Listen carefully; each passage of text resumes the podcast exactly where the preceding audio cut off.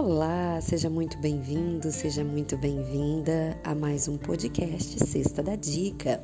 A dica de hoje vai ser na área previdenciária. Vamos falar de um benefício previdenciário chamado salário maternidade. Mas o salário maternidade hoje que nós queremos conversar um pouco é sobre o salário maternidade para as desempregadas, né? Nós sabemos que todas as mães contribuintes, elas vão ter direito ao salário maternidade. O salário maternidade é um benefício que ele é pago pelo INSS e que a gente também pode requerê-lo de forma virtual. E vamos falar um pouquinho agora sobre isso. O que é realmente esse benefício previdenciário? É um, é um benefício pago às grávidas contribuintes pelo governo, porque o governo consegue compreender, né, essa enorme responsabilidade que a grávida acaba tendo, a necessidade de se afastar do trabalho e ainda necessidade de continuar recebendo para que ela possa se manter e manter também esse novo filho, né, essa criança que está chegando.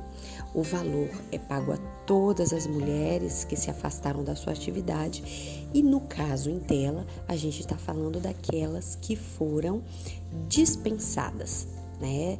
É, elas podem receber o salário maternidade pelo parto normal ou pelo parto antecipado, em casos de adoção, em casos de abortos espontâneos e também quando acontece o natimorto. O que seria isso? Quando a criança nasce morta. Então, a, a contribuinte, né, a grávida contribuinte que está desempregada, ela também vai possuir esse direito, desde que precisamos de deixar claro algumas coisas aqui.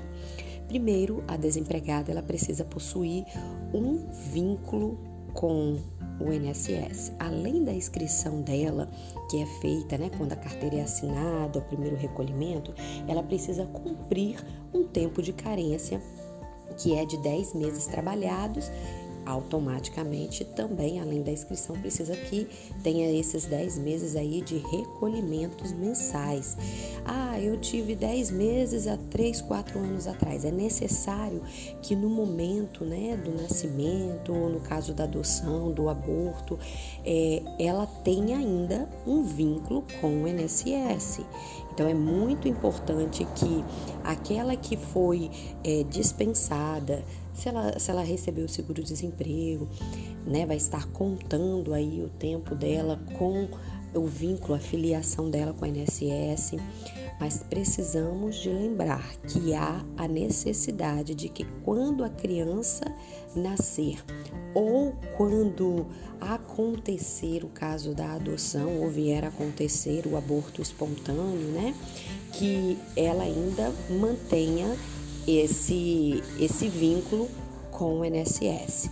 Hoje pode-se fazer o pedido através do site Meu INSS ou através do 135. Lembrando que não há necessidade é, de agendamento, né? Então aí ela pode entrar em contato pelo 135 ou através do portal Meu INSS. Espero que tenha gostado da dica de hoje.